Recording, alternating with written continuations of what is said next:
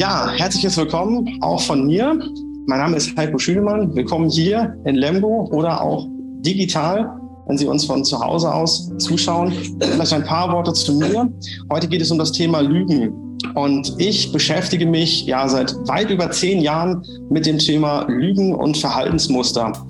Ähm, unter anderem in dem Bereich äh, Erkennung von Lügen, Früherkennung von Lügen, Befragungstechnik. Was kann man aus Menschen herausziehen?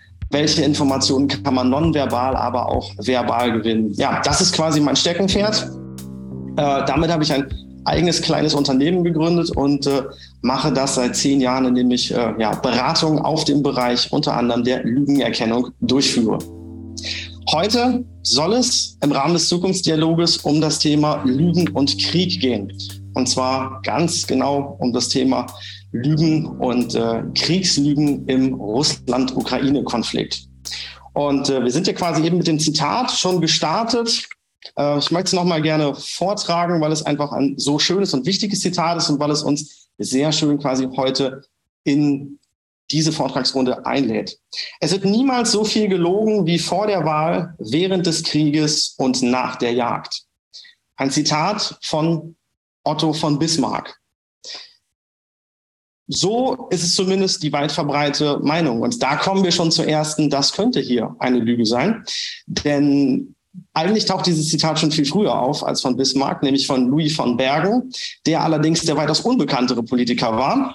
Äh, und man hat dieses Zitat dann irgendwann Bismarck zugeschrieben, da es auch in Texten von Bismarck aufgetaucht ist. Bismarck hatte recht mit diesem Zitat, mit diesem seinen Zitat. Er hätte auch sagen können, es wird niemals so viel gelogen wie vor dem Krieg, während des Krieges und nach dem Krieg. Und er hätte immer noch recht gehabt. Denn Kriegslügen sind tatsächlich etwas, was es quasi seit der Erfindung des Krieges, seit der Erfindung von Konflikten gibt. Und damit wollen wir uns heute beschäftigen. Ich habe Ihnen eine kleine Agenda mitgebracht, damit Sie auch genau wissen, um was es hier heute im Einzelnen geht. Wir starten mit einer kleinen Definition. Was ist eigentlich eine Lüge? Oder anders gefragt, was ist denn die Wahrheit? Wenn wir uns mit der Lüge beschäftigen wollen, müssen wir uns unweigerlich auch anschauen, was ist denn die Wahrheit? Warum lügen Menschen? Was treibt sie an? Warum wird im Krieg gelogen? Historische Kriegslügen und erfundene falsche Kriegsgründe. Und da kann ich schon mal eins vorwegnehmen, äh, da gibt es derer viele, und zwar so viele, dass ich sie gar nicht heute alle referieren könnte. Ich habe Ihnen eine kleine Auswahl und einen kleinen Auszug mitgebracht, ähm, weil es sonst einfach den Rahmen der Veranstaltung sprengen würde. Lügen und Irreführung tatsächlich eingesetzt als taktisches Kriegsmittel ist ein weiterer Punkt. Dann müssen wir uns der Frage widmen, warum wird denn im Krieg gelogen? Warum gerade im Krieg? Und weil wir da vorhin die Historie schon eingeschaut haben, warum so häufig und so oft im Krieg? Und, es wurde ja schon angesprochen, ich bin Sozialwissenschaftler und daher müssen wir uns auch mit der Frage beschäftigen, welches psychosoziale Verhalten haben denn Lügner und auch Belogene? Denn eine Lüge trifft immer beide Seiten. Sie trifft auf der einen Seite den Lügner und sie trifft auf der anderen Seite die oder denjenigen, der belogen wird. Also was hat das für Auswirkungen? Und warum ist eigentlich die Psyche das größte Einfallstor für Lügen? Ich werde dann ein bisschen eingehen auf Fallbeispiele aus dem Russland-Ukraine-Konflikt und die Frage aufwerfen, wem kann man denn eigentlich noch glauben? Wem lohnt es sich denn noch zu glauben? Und wem kann man vor dem Krieg glauben und wem kann man auch nach dem Krieg glauben bei eventuellen Friedensverhandlungen? Und dann würde ich mich sehr freuen, wenn wir im letzten Punkt in die offene Diskussion hier im Plenum einsteigen und natürlich auch mit Ihnen zu Hause via Zoom oder den sozialen Medien. Da dürfen Sie gerne Fragen stellen. Ich würde alles beantworten, soweit ich weiß, äh, was unklar geblieben ist. Äh, und wir können gerne noch weitere Punkte erörtern. Aber starten wir mit der Definition, was ist eigentlich eine Lüge oder was ist eigentlich eine Wahrheit? Und damit wir uns da quasi auf eine Begrifflichkeit einigen können, habe ich Ihnen die Eidesformel mitgebracht, die vor US-Gerichten geschworen werden muss. Und die möchte ich Ihnen einmal zitieren. Ich schwöre, die Wahrheit zu sagen, die ganze Wahrheit und nichts als die Wahrheit. Und wenn man das einen Moment auf sich wirken lässt, dann stellt man fest, das sind genau drei Teilbereiche. Der erste Teilbereich ist, die Wahrheit zu sagen. Das soll verhindern, dass der Vereidigte in der Form zu einer Lüge greift. Also er muss bei der Wahrheit bleiben und nicht an dem Punkt schon lügen. Das bedeutet, eine willentliche und absichtliche Täuschung soll mit diesem ersten Teil ausgeschlossen werden. Der zweite Teil ist die ganze Wahrheit. Und das deckt jegliche Form von wahrheitsdienlichen Aussagen ab. Also irgendwas, was die Lüge beschönigen sollte, muss in diesem Fall verhindert werden. Es darf nichts da hinzugefügt werden, aber es darf auch nichts weggelassen werden. Es ist die ganze Wahrheit. Und der dritte Teil ist nichts als die Wahrheit. Alles, was bei dieser Aussage zu Ablenkungen führen soll, zu Beschönigungen in irgendeiner Form, muss unbedingt vermieden werden. Es darf nichts den Blick auf die reine Wahrheit verschleiern und nichts darf eine falsche Wahrnehmung entstehen lassen. Das ist quasi so der Leitsatz, der die nächsten Minuten, die ich Ihnen hier erzählen möchte, über Lüge und Wahrheit uns ein bisschen da durchtragen soll. Warum lügen Menschen? Da gibt es ganz unterschiedliche Gründe, warum Menschen lügen. Es gibt die sogenannten Notlügen, es gibt Alltagslügen und es gibt Forscher, die behaupten, Menschen lügen teilweise bis zu 200 Mal am Tag. Und wenn Sie ein bisschen den heutigen Tag Revue passieren lassen oder vielleicht die ganze Woche Revue passieren lassen, dann werden Sie feststellen, dass Sie eventuell auch das ein oder andere Mal zu einer kleinen Notlüge oder wie die Amerikaner sagen, zu einer White Lie gegriffen haben. Denn das kann schon damit losgehen, dass man sie morgens fragt, und wie geht's Ihnen heute? Und sie haben echt schlecht geschlafen. Aber sie wollen natürlich das soziale Gesicht wahren, also sagen sie, oh, mir geht's super. Alles klasse. Oder ihre beste Freundin, ihr bester Freund fragt sie, wie findest du denn mein neues Outfit? Steht mir denn mein neues Sakko? Sie wollen keine Gefühle verletzen und sagen, ja, sieht total super aus. Hätte es mir auch gekauft. Da haben wir aber schon Lügen. Das sind Lügen, die niemandem wehtun. Das sind Lügen, die andere nicht verletzen sollen. Und das sind Lügen, die vielleicht auch andere schützen sollen. Was nützt es Ihrem Arbeitskollegen, wenn Sie ihm vor versammelter Mannschaft sagen, auf die Frage, ob ihm ein Sakko steht? Nee, sind Flecken drauf. Ist also eine Lüge, eine White Lie, eine kleine Notlüge, die erlaubt ist.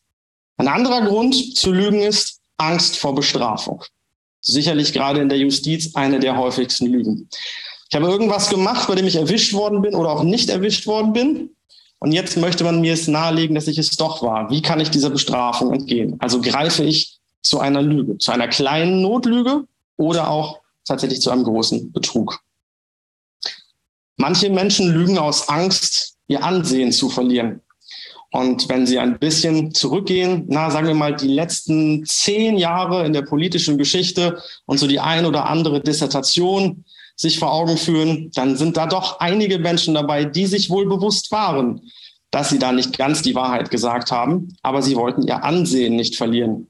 Verständlich, sie wollten sich selber schützen und wollten ihren Ruf nicht ruinieren und haben deswegen zu einer Lüge gegriffen. Zur Lüge zu greifen, um das Ansehen zu verlieren, kann auch gerade nach dem Krieg ein entscheidendes Instrument sein, um quasi seine Haut zu retten. Dann kommen wir aber zu Lügen, die schwer entschuldbar sind. Und zwar immer dann, wenn gelogen wird, um sich besser darzustellen. Man erfindet Titel, man erfindet Gründe, man erfindet irgendwas, was einen gegenüber anderen Kollegen der Gesellschaft besser darstellen lässt. Das wäre eine der schlimmen Lügen. Oft werden diese Lügen benutzt, um Ziele durchzusetzen. Also schon sehr hinterhältlich. Man erzählt irgendwas und da sind wir quasi auch schon direkt beim Einstieg in den Krieg. Es wird etwas erzählt, um ein bestimmtes Ziel durchzusetzen, um Menschen zu motivieren und um andere abzulenken. Und die allerschlimmsten die sich dann noch darunter fassen. Das ist zum Glück der kleinere Prozentsatz, der ganz, ganz kleine Prozentsatz sind die Psychopathen. Die haben Spaß an der Lüge und dem Betrug. Und denen geht es eigentlich um nichts anderes. Das sind die Gründe, warum Menschen zu einer Lüge greifen können. Und wenn wir uns jetzt im nächsten Punkt historische Kriegslügen anschauen, dann werden Sie sicher den ein oder anderen Punkt dort wiederfinden. Ich hatte es eingangs gesagt, wir können gar nicht alle historischen Kriegslügen heute Abend hier aufzählen, weil dafür reicht der Rahmen und die Zeit dieser Veranstaltung gar nicht. Ich habe ein paar rausgesucht, von denen ich finde, dass sie am eindrucksvollsten sind und dass sie am besten die Lügen widerspiegeln. Und ich starte früh an, und zwar im preußischen Krieg 1740. Friedrich II., König von Preußen, gab seiner Armee den Befehl zum Angriff auf Schlesien, und zwar aus einem einzigen Grund, bevor der Rivale Österreich eventuell denselben Plan fassen könnte.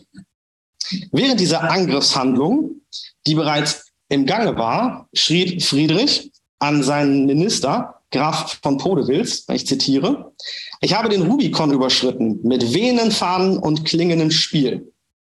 Nun ist es Ihre Aufgabe, sich einen gerechtfertigten Grund dafür auszudenken.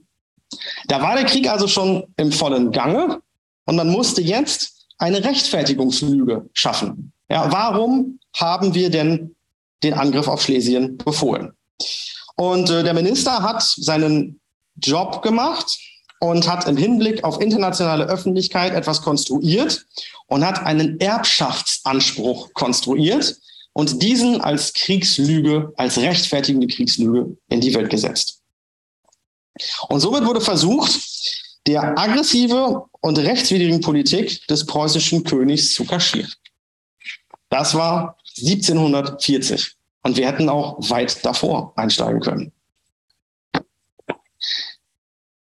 Dann haben wir eine der sicherlich bekanntesten Kriegsligen überhaupt. Und wenn ich jetzt nur das Stichwort sage, dann werden Sie schon wissen, um was es genau geht, nämlich die Dolchstoßlegende. Dort befinden wir uns nicht am Ende des, am Anfang des Krieges, sondern am Kriegsende 1918, nachdem Deutschland den Krieg verloren hat. Und dort behauptete die militärische und politische Führung sehr lange, und das ist immens wichtig quasi für den Beginn sogar des Zweiten Weltkriegs, das deutsche Heer sei, Zitat, im Felde unbesiegt geblieben. Selbst Friedrich Ebert benutzt am 11. September 1918 den Ausspruch, und ich möchte es nochmal zitieren, kein Feind hat euch überwunden. Erst als die Übermacht der Gegner von Menschen und Material immer drückender wurde, haben wir den Kampf aufgegeben. Erhobenen Hauptes dürft ihr zurückkehren. Es ist also bewusst nicht davon gesprochen worden, dass die deutsche Armee besiegt worden ist, sondern dass sie freiwillig den Kampf aufgegeben hat und sich zurückgezogen hat. Und Fast ein Jahr später, nämlich am 18. November 1919, sprach Hindenburg davon, dass er ja von der Heimat aus Kräfte erwartet hätte, um diesen Krieg weiter fortzuführen, diese Kräfte aber nicht gekommen sind. Man habe ihm, Zitat, Kraft, er hatte kraftvolle und freudige Mitarbeiter erwartet und man habe ihm Versagen und Schwächen geschickt. Also er hat das quasi abgewälzt auf das deutsche Volk und zitiert dann einen englischen General, der, so wie er findet, mit Recht sagt, die deutsche Armee ist von hinten erdolcht worden. Den guten Kern des Heeres trifft keine Schuld. Und da greift er zu einem ganz perfiden Trick, denn er zieht dafür sogar einen englischen General, also einen General einer anderen Armee quasi noch heran und sagt, ja, selbst die Engländer sagen, wir sind im Felde ungeschlagen, wir sind quasi von hinten erdolcht worden. Und dadurch entstand die Nachkriegslüge der Dolchstoßlegende. Und das ist deswegen so wichtig, weil sich diese Lüge tatsächlich in den Köpfen der Deutschen festgesetzt hatte und man sich irgendwann in der Gesellschaft gesagt hat, naja, eigentlich haben wir den Krieg gar nicht verloren. Wir haben ihn nicht mal beendet. Also eigentlich läuft er noch. Und wenn man diese Lüge auslebt und immer weiter verbreitet und sie sich in den Köpfen des Volkes festsetzt, dann passiert genau das, was passiert ist. Denn diese Lüge nähert, näherte sich in nationalistischen Kreisen und sorgte schließlich dafür für den Ausbruch des Zweiten Weltkriegs. Da kann man sehen, was Lügen anrichten können und wie lange Lügen auch aufrecht erhalten werden können. Denn immerhin lag zwar zwischen 1919 und 1939 doch eine gewaltige Zeitspanne. Und damit kommen wir zur nächsten Kriegslüge, nämlich dem Zweiten Weltkrieg. Der Krieg gegen Polen. Dort war es wieder so, dass man einen Rechtfertigungsgrund brauchte, um überhaupt angreifen zu können, angreifen zu wollen. Und am 1. September 1939 eröffnete das im Hafen liegende Danziger äh, Schiff Schleswig-Holstein das Feuer auf die polnische Westplatte. Und dem war etwas vorhergegangen, nämlich der Angriff auf den Sender Gleiwitz, also der vermeintliche Angriff auf den Sender Gleiwitz. Denn dort hat man zu einer Kriegslist genutzt, zu der ich auch, zu der ich auch später nochmal komme. Deutsche Bevölkerung, deutsche Soldaten in polnischen Uniformen haben sich quasi unter falscher Flagge ausgegeben und den Sender Gleiwitz angegriffen und zerstört. Und Hitler nahm dies als Rechtfertigungsgrund, dass die polnische Armee, Deutsche in polnischen Uniformen, die quasi nur verkleidet waren, diesen Krieg als erstes angezettelt hätten und Deutschland gar nichts anderes übrig bliebe, als jetzt zurückzuschießen. Quasi eine Art Verteidigungsaktion kein angegriffener Krieg, sondern tatsächlich zurückgeschossen. Und daher stammt auch dieses ganz berühmte, schreckliche Zitat. Polen hat nun heute Nacht zum ersten Mal auf unserem eigenen Territorium auch durch reguläre Soldaten geschossen. Was an der Stelle ja schon mal gar nicht stimmt, denn es waren keine regulären Soldaten, sondern deutsche Soldaten in polnischen Uniformen, die dazu beauftragt waren, den Sender Gleiwitz zu zerstören. Seit 5.45 Uhr wird jetzt zurückgeschossen und von jetzt ab wird Bombe um Bombe vergolten. Und wir wissen alle, was aus dieser schrecklichen Lüge geschehen ist, nämlich der Zweite Weltkrieg, der Leid, Tod und Elend über alle gebracht hat. Nur wegen einer Lüge. Und wenn Sie so wollen, hat diese Lüge ja 1919 schon das erste Mal Fuß gefasst und ist daraufhin immer weiter ausgebaut worden. Im Zweiten Weltkrieg gab es noch die Form der Präventivkriegslüge, nämlich der Überfall auf die Sowjetunion. Und auch dort lohnt es sich ganz genau einmal hinzuhören, weil etwas Ähnliches finden Sie heute als Rechtfertigungsgrund der russischen Armee für den Angriff auf die Ukraine. Am 22. Juni 1941 überfiel die deutsche Wehrmacht in einer Stärke von drei Millionen Mann die Sowjetunion. Die hatten sich eigentlich in Sicherheit gewiegt, denn es gab den berühmten Hitler-Stalin-Pakt. Und man brauchte aber einen Grund, um Russland angreifen zu können. Also schuf man die Präventivkriegslüge oder Verteidigungslüge. Ähm, das ist quasi gar nicht so genau trennscharf in diesem Moment. Man behauptete einfach, die Sowjetunion betreibe aggressive Politik gegenüber dem Deutschen Reich. Und zwar, weil sie die Armeen an den Westgrenzen aufmarschieren lässt. Und damit die Abmachung des Freundschaftsvertrages brechen würde. Und das sah man als Grund, um Russland zuerst anzugreifen. Also eine Präventivmaßnahme. Bevor die starten, starten lieber wir. Und so haben sie die Präventivkriegslüge. Hitler behauptete damals, es stehen rund 150 russische Divisionen an unserer Grenze. Damit ist nun aber die Stunde gekommen, in der es notwendig wird, diesem Komplott äh, der bolschewistischen Moskauer Zentrale entgegenzuwirken. Und wenn man es etwas überspitzt liest, ist es ja quasi das, was Russland auch gegenüber der NATO behauptet hat. Es werden Soldaten an den Ostgrenzen aufgereiht und bevor die NATO irgendwann von sich aus den Schritt macht, sehen wir uns präventiv gezwungen, in die Ukraine einzumarschieren. Ja, wer aus der Geschichte nicht lernt, so heißt es, der ist leider verdammt, sie dann wiederholen zu müssen. Kommen wir zum amerikanischen Vietnamkrieg. Ich weiß, es ist ein großer Sprung, aber wie ich schon sagte, wir können nicht alle Lügen auspacken. Und der amerikanische Vietnamkrieg ist ähm, ja quasi ein, ein, ein, ein, ein großes Potpourri, ein Überraschungsei von verschiedenen Lügen. Denn da trifft Lüge, gewollte, ungewollte Absicht und Militärstrategie aufeinander. Und der ganze Krieg begann mit einer Lüge, nämlich der Tonkin-Affäre oder der Golf von Tonkin-Affäre. Die Amerikaner unterstützten damals schon Truppen in Vietnam, nämlich indem sie Aufklärung betrieben im Vietnamkrieg und indem sie Militärberater äh, in den Vietnamkrieg schickten. Aber sie griffen nicht aktiv in das Kriegsgeschehen ein. Das gab es nicht. Eigentlich wollten sie aber gerne in das Kriegsgeschehen eingriffen und eingreifen und aktiv ein Teil sein. Das war zumindest der Wunsch von Johnson, dem damaligen US-Präsidenten. Also überlegte man sich Folgendes. Man nahm den Zerstörer Maddox unter dem Kommando von Captain Herricks und schickte diesen den Golf von Tonkin hoch als ganz normale Aufklärungsmission. Dieser Zerstörer sollte sich außerhalb der Zwölf-Meilen-Zone bewegen, sodass er quasi in kein feindliches Gebiet eindringen konnte. Man bewaffnete diesen Zerstörer bis an die Zähne, obwohl er eigentlich nur auf einer Aufklärungsmission war.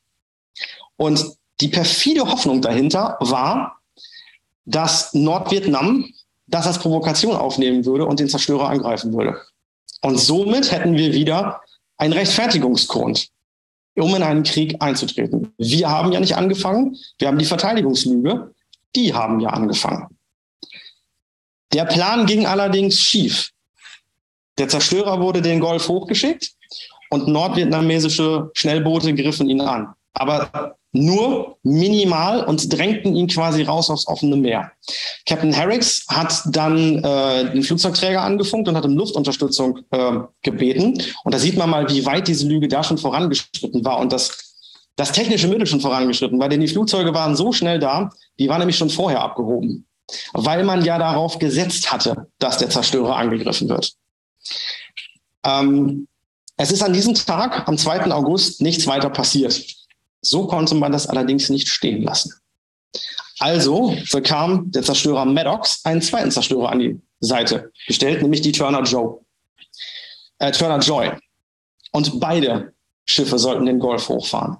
Und obwohl Captain Herricks eindeutig davor gewarnt hat, dass es ja eine Provokation wäre, wenn sie mit zwei bewaffneten Zerstörern dort hochfahren würden, hat das Verteidigungsministerium gesagt, doch, doch, das ist genau so soll es passieren. Und äh, Sie machen das schon.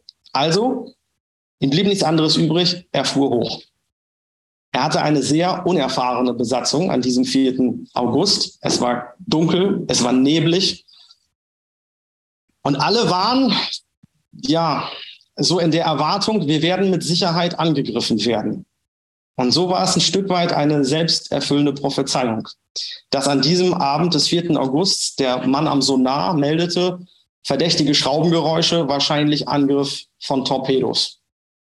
Ähm, wenn Sie so lange wie die Crew der Maddox quasi ins Dunkel starren, ins Nebel starren, dann sehen Sie irgendwann Dinge, die nicht da sind. Und dann hören Sie am Sonar auch Dinge, die nicht da sind. Und so war es auch in diesem Abend. Denn was anschließend dabei herauskam, war, dass es nie Torpedoangriffe gegeben hat und auch nie Schraubengeräusche im Wasser zu hören waren. Aber der Sonarmann war sich sicher, diese Schraubengeräusche zu hören.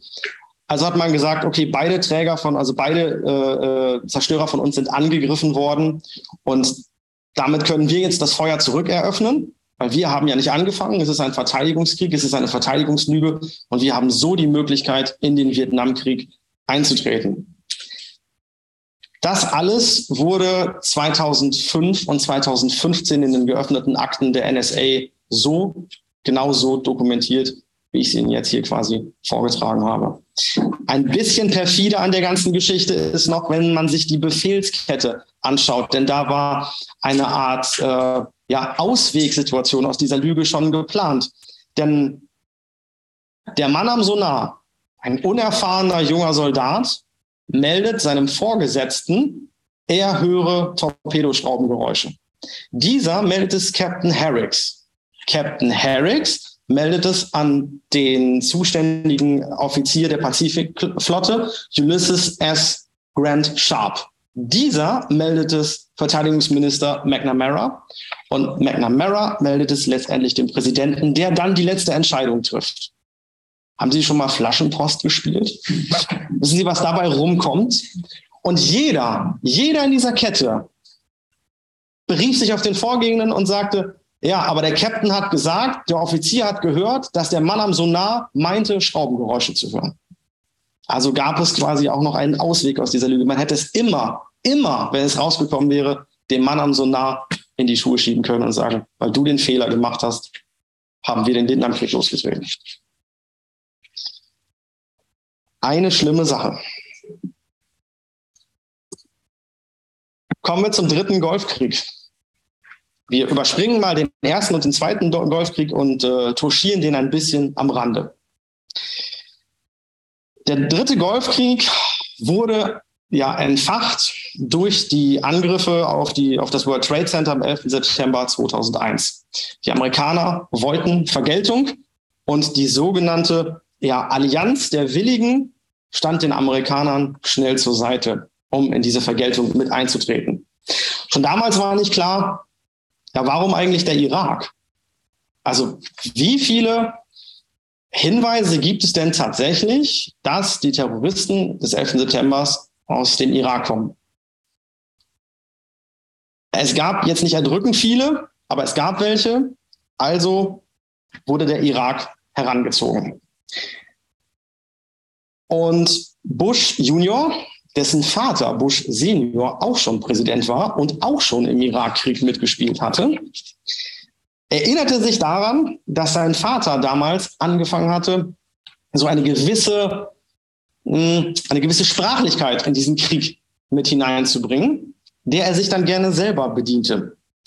Und er sprach, wie sein Vater am 8. November 1990 davon, dass es im Irak einen ungeheuren Akt der Barbarei geben würde und Gräueltaten, die so schlimmer sind, so schlimm sind, dass sie nicht mal Adolf Hitler begangen hätte.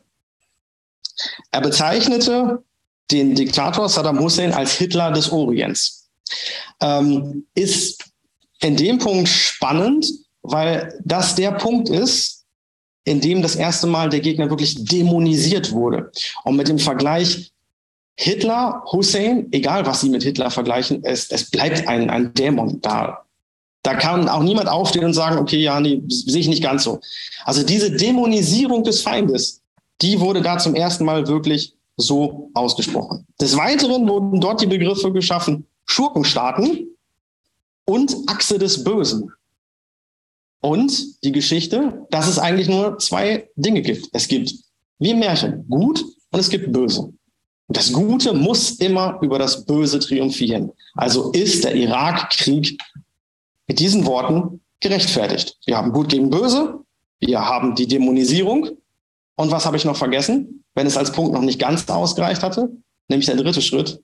Wir brauchen Massenvernichtungswaffen.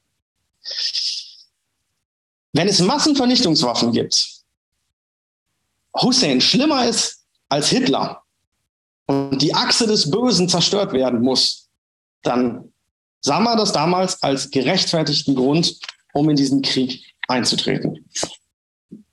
Und somit haben wir quasi die Lügen als taktisches Mittel.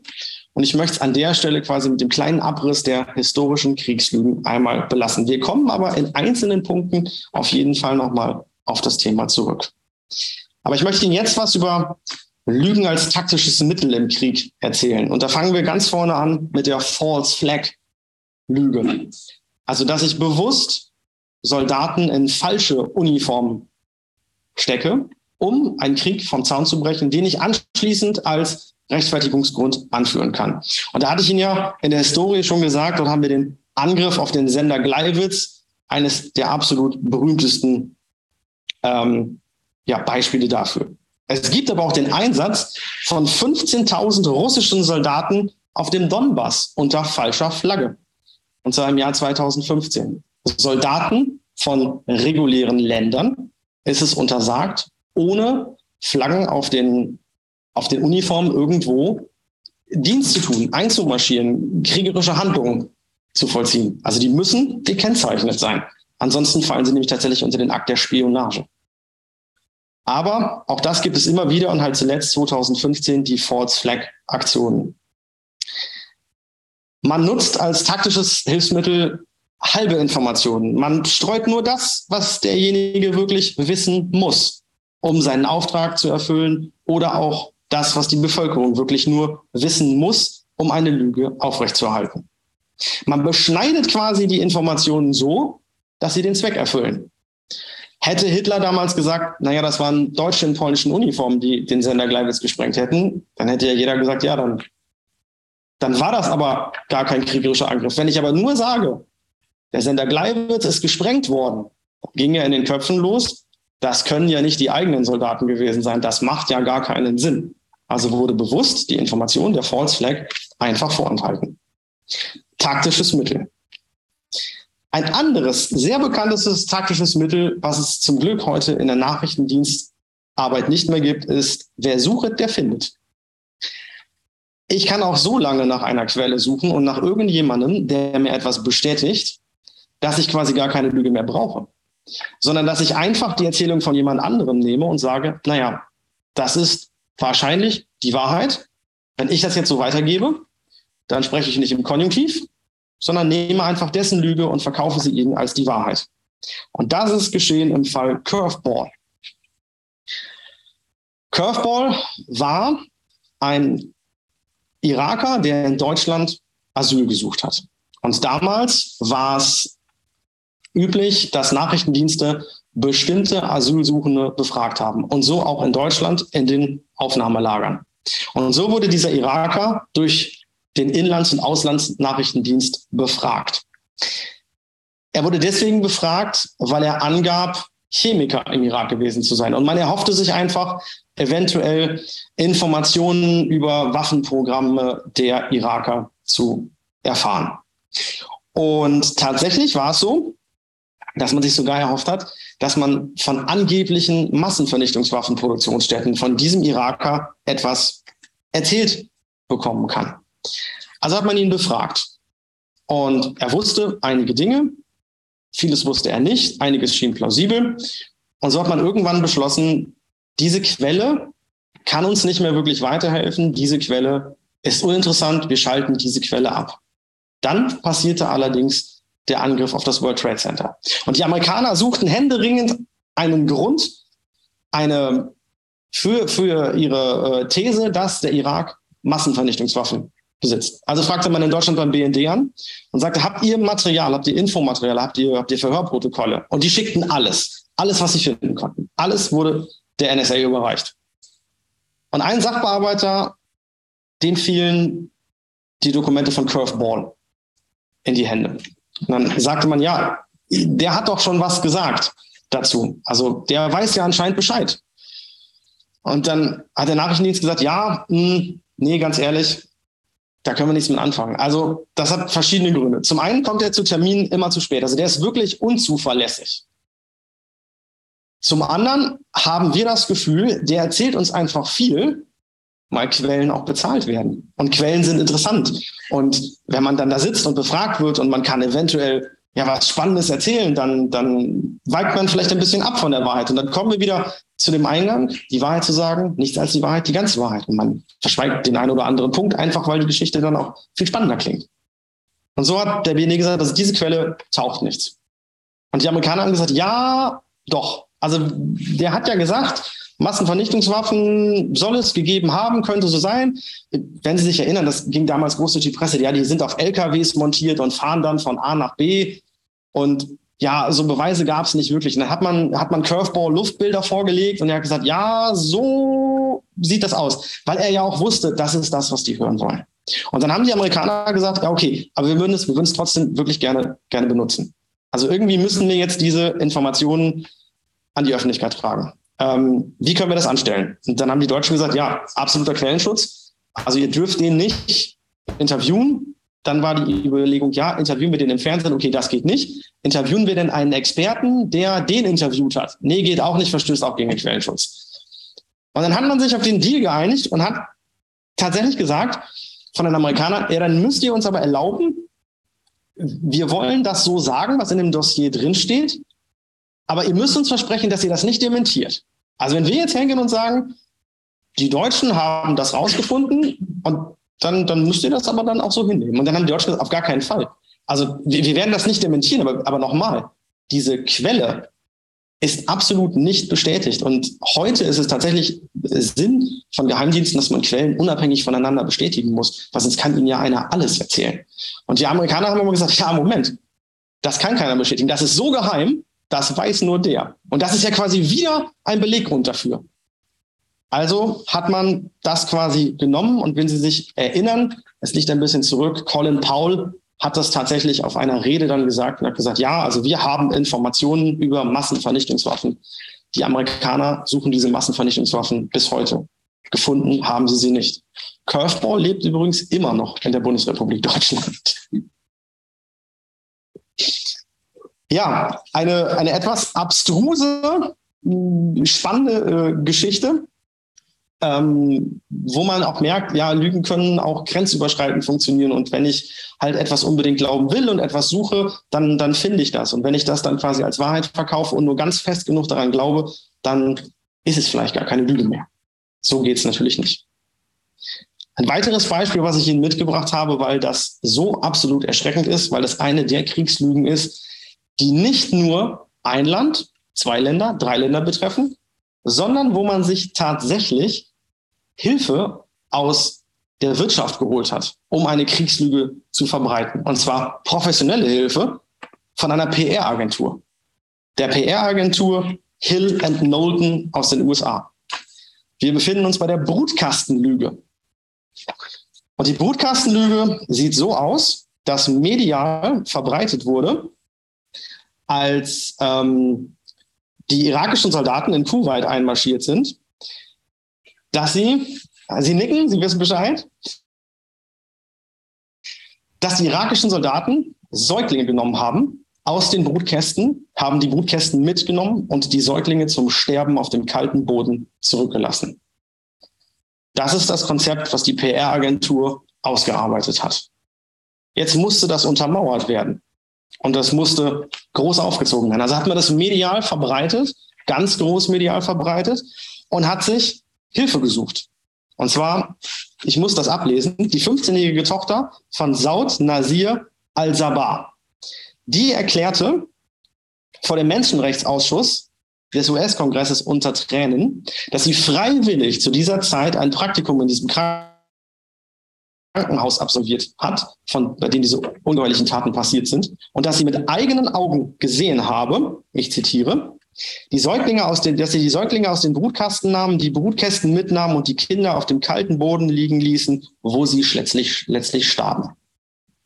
Das ist die Brutkastenlüge. Groß aufgezogen mit Hilfe einer PR-Agentur, hat angeblich so sagt Hill Knowlton heute, 10 Millionen US-Dollar gekostet.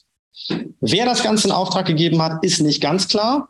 Man vermutet das äh, Komitee zur ähm, ähm, Komitee zur Befreiung von Kuwait soll es gewesen sein. Genaues gibt es nicht.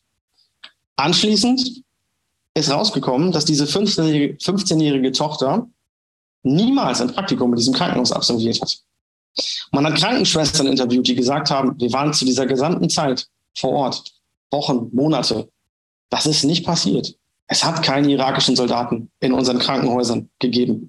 Und letztendlich ist dann auch noch dabei rausgekommen, dass diese Tochter, die unter Tränen vom Menschenrechtskongress ausgesagt hat, die Tochter eines kuwaitischen Diplomaten war.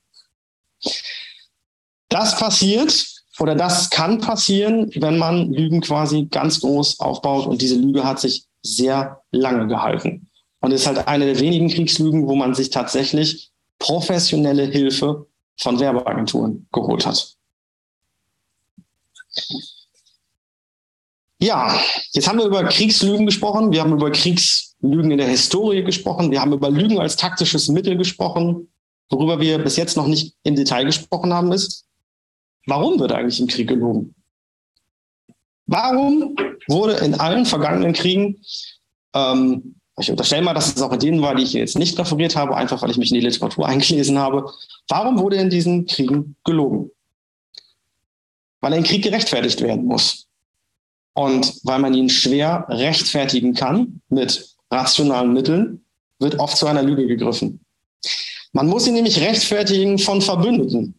Man braucht eventuell Geld, von Ministern, die das freigeben müssen. Man braucht Geld von der Opposition. Man muss eventuell etwas ratifizieren, um überhaupt in einen Krieg eintreten zu können. Also muss man Verbündete motivieren, äh, Verbündete belügen, um diese dazu zu bringen.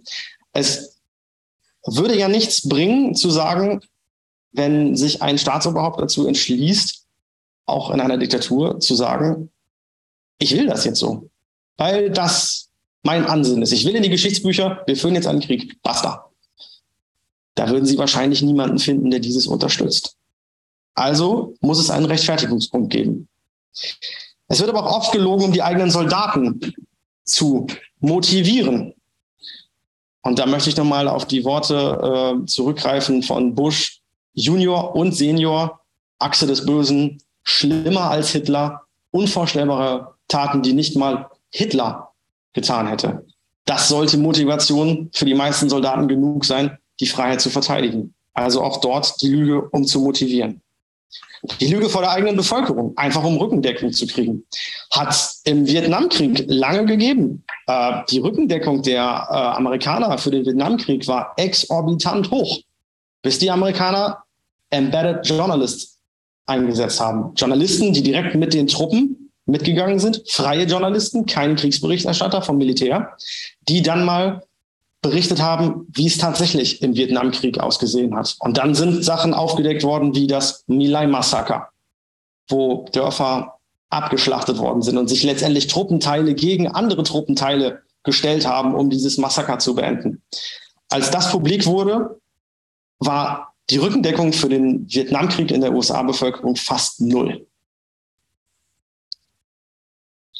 Und es muss gelogen werden, um den Krieg vor Dritten zu rechtfertigen, nämlich dass die nicht als Kriegspartei mit in den Krieg einsteigen. Russland hat definitiv zu Lügen gegriffen, als sie die Ukraine angegriffen haben. Ähm, General Rosmanit, Generalleutnant Rosmanit hat es vor mir an dieser Stelle schon deutlicher ausgeschmückt, als ich das jetzt hier könnte. Nämlich ähm, war eines der Kriegslügen die widerrechtliche NATO-Osterweiterung, wo er auch ganz klar gesagt hat, ja, die NATO-Osterweiterung ist ja gar nicht mit Russland quasi besprochen worden, sondern mit der Vorgängerregierung. Eine weitere Lüge ist der Genozid an den Russen in der Ostukraine. Und wir kommen wieder zu dem Beispiel, was sich seit Bush durchzieht, Nazis in der Ukraine. Es gibt ganz viele Nazis in der Ukraine. Also wer könnte nicht gegen Nazis sein? Ja, wer wollte nichts gegen Nazis unternehmen? Und dann noch die Lüge vom ukrainischen Bürgerkrieg, die eigentlich dem entspricht, dass der Krieg sich auf die Ukraine in den Ostgebieten beschränkt, weil sich dort Separatisten und Ukrainer gegenseitig bekämpfen. Separatisten, die eigentlich lieber zu Russland gehören wollen würden. Und ich möchte Ihnen ein Zitat von Putin zu dieser Stelle mitbringen, was ich Ihnen auch wieder gerne vorlesen möchte. Ich zitiere. Putin erklärt, dass der russische Staat sich als Schutzmacht von sieben Millionen Russen verstehe, die gegen ihren Willen in anderen ehemaligen Sowjetrepubliken leben. Da sieht man an dieser Stelle, wie weit das quasi ausgeschöpft ist. Russland selbst hat eine Bevölkerung von 145 Millionen, Stand heute. Und 27 Millionen Russen leben laut Aussage von Putin komplett gegen ihren Willen in Gebieten und würden eigentlich viel lieber in Russland leben. Es gibt noch mehr interessante Aussagen russischer Politiker, die diese Kriegslügen etwas untermauern. Und ähm, hier würde ich gerne noch mal ein Zitat von Putin selber vorbringen. Unsere Soldaten tun alles in ihrer Macht Stehende, um Verluste unter der Zivilbevölkerung ukrainischer Städte zu vermeiden. Sie tun alles in ihrer Macht Stehende. Das ist da der springende Punkt. Das klingt ja erstmal gut. Weil wenn ich Ihnen verspreche, ich tue alles in meiner Macht Stehende, damit Sie heute Abend hier einen interessanten Vortrag hören und ich lese alles nur ab, ja, dann habe ich von meiner Seite aus vielleicht alles getan. Aber die Frage ist, ob Sie das zufriedenstellt. Also das ist ein dehnbarer und sehr auslegbarer Begriff. Der russische Botschafter bei der UN, Vasily Alexejewitsch Nebesnia, sagte, in dem angegriffenen Mariupoler Theater mit mutmaßlich 1300 Schutzsuchenden darin hätten sich Nazis befunden und ein Waffenlager beherbergt. Ja, Sie sehen, die Dämonisierung zieht sich einfach durch. Klar, wenn ich natürlich sage, ja, da waren auch Schutzsuchende, aber die Mehrzahl von denen waren ja wohl Nazis, die dort Waffen versteckt haben, dann ist das einfach schlicht und ergreifend nicht die Wahrheit.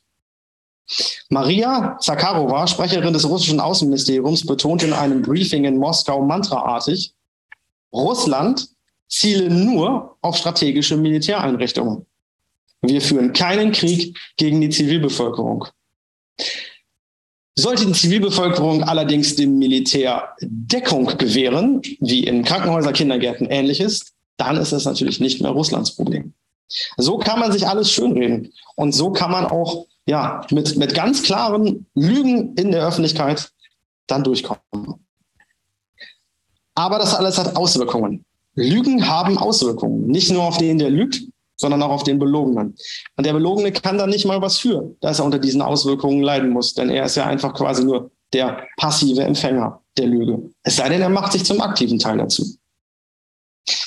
Beim Lügner muss alles getan werden, um diese Lüge aufrechtzuerhalten. Also sie müssen irgendwas, irgendwas immer tun, um eine Lüge zu rechtfertigen. Sie sind ja nicht als Kriegsherr, als, als, als General, als Soldat, je nachdem, wo sie, wo sie lügen, an welcher Stelle. Sie sind ja nicht allein. Das ist ja immer ein Geflecht. Also müssen sie alles tun, um eine Lüge aufrechtzuerhalten. Und das passiert meist, indem man eine andere Lüge nach sich zieht. Na, wir können nicht nachweisen, dass alle Terroristen des 11. September aus dem Irak kommen. Das ist schlecht. Aber es gibt ja noch Massenvernichtungswaffen. Und da haben wir dann quasi schon die nächste Lüge, um das Ganze anzuschieben. Quasi so eine Art Mehrschritt. Lügen ziehen Lügen nach sich. Lügen verursachen erheblichen psychischen Stress.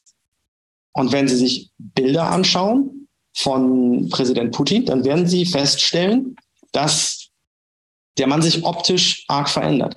Lügen verursachen wirklich Stress, eine, weil sie müssen in dieser Lüge leben. Entweder reden sie sich das so lange ein, dass sie das tatsächlich als die einzige Wahrheit glauben, oder sie empfinden massiven Stress. Sie schlafen schlecht, ihr Blutdruck spielt verrückt, das hat körperliche Auswirkungen, das hat immense körperliche Auswirkungen.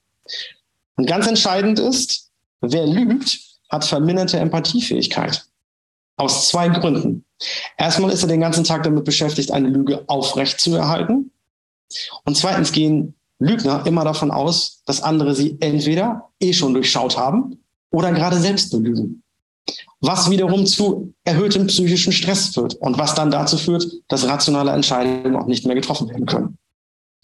Lügner können beispielsweise Empathien in Gesichtern von anderen nicht mehr erkennen.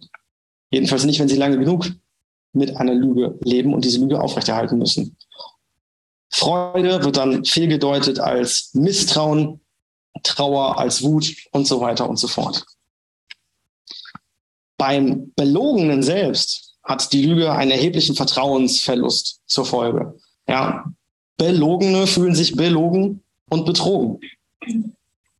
Und das kann auch passieren, dass man aktiv die Lüge mitgestaltet, nämlich wenn man eigentlich gerne das glauben möchte, was dort verbreitet wird, obwohl man eigentlich weiß, es ist falsch. Dann können Belogene selbst zum Lügner werden. Also Opfer werden quasi zu Tätern. Dann müssen sie allerdings auch die Konsequenzen des Lügners tragen, nämlich psychischen Stress, verminderte Empathiefähigkeit und so weiter. Und letzten Endes eventuell sogar die Bestrafung. Was es auch noch gibt, und das möchte ich an dieser Stelle nicht verschweigen, wir haben auf der einen Seite Lügner, wir haben auf der anderen Seite Belogene, wir haben aber auch Leute, oder wir haben auch Menschen, die harmoniesüchtig sind und in einer Art Both-Sidening leben und Both-Siderism. Ähm, die Amerikaner haben meist für alles irgendeinen Ausdruck, sobald ein Wort irgendwo die Runde macht und dann äh, verpackt man das ganz nett und dann deutscht man das oder dann nimmt man das aus dem äh, ja, Anglizismus einfach so ein. Es würde im Deutsch so viel bedeuten, wie ich verstehe mal beide Seiten. Und wenn Sie sich an den Anfang erinnern, an den äh, ja, Angriffskrieg der Russen auf die Ukraine, da gab es viele Menschen, die gesagt haben, ja, aber. Ja, aber wir müssen ja auch beide Seiten verstehen. Das passiert nämlich immer genau dann, wenn man sich noch nicht sicher ist, für welche Seite man sich jetzt entscheiden soll oder nicht zugeben mag, auf welche Seite man sich eigentlich geschlagen hat. Aber auch dann leben sie letztendlich ein bisschen eine Lüge, denn irgendwann müssen sie sich für eine Seite entscheiden. Man kann nicht beides gut finden. Man kann dieses Both-Siderism, das kann nicht funktionieren. Oft wurde dann als Beispiel gesagt, ja, die NATO ist ja schuld, die hat ihr Versprechen gebrochen. Ja, Russland hat nichts getan, die haben da nur gestanden und gewartet und dann kam die böse NATO und hat alles kaputt gemacht. Also die NATO hat ja ihr Versprechen gebrochen und deswegen ist das, ja, ist das nicht richtig. Und das hat Generalleutnant Osmanit hier äh, vor mir schon explizit erklärt, dass das so nicht stimmt. Das sagt inzwischen oder sagte sogar äh, Gorbatschow. Ähm, es gibt das Mitgefühl. Ja, also eine, eine Lüge zielt oft auf Mitgefühl ab. Ja, der Genozid an den Russen in der Ostukraine, wenn ich das verbreite, niemand kann für einen Genozid sein. Ja, das, das wäre ja, das wäre ja verrückt. Also zielt diese Lüge auf äh, Mitgefühl ab. Ähm, warum ist das so interessant? Gute Lügen sprechen immer zum Herzen und das Hirn hat dann Pause. Ich muss es schaffen, und das haben viele Kriegsherren geschafft, ihre Lügen so zu verpacken, dass man sagt, okay, rational hast du ja vielleicht recht, will ich aber gar nicht drüber nachdenken, weil emotional bin ich genau deiner Meinung oder müssen wir jetzt was tun. Und darum sind emotionale Lügen die schlimmsten Lügen, denn sie machen uns irrational. Ob ich über eine Zahl lüge, ob ich übers Wetter lüge, es ist, es ist eigentlich egal. Aber wenn ich irgendwas finde, was sie emotional trifft, was sie emotional anfasst und womit man sie emotional in ihren Band ziehen kann, dann ist der Lüge quasi Tür und Tor geöffnet. Mitgefühl, Hoffnung, Furcht sind die Einfallstore für eine geschickte Täuschung.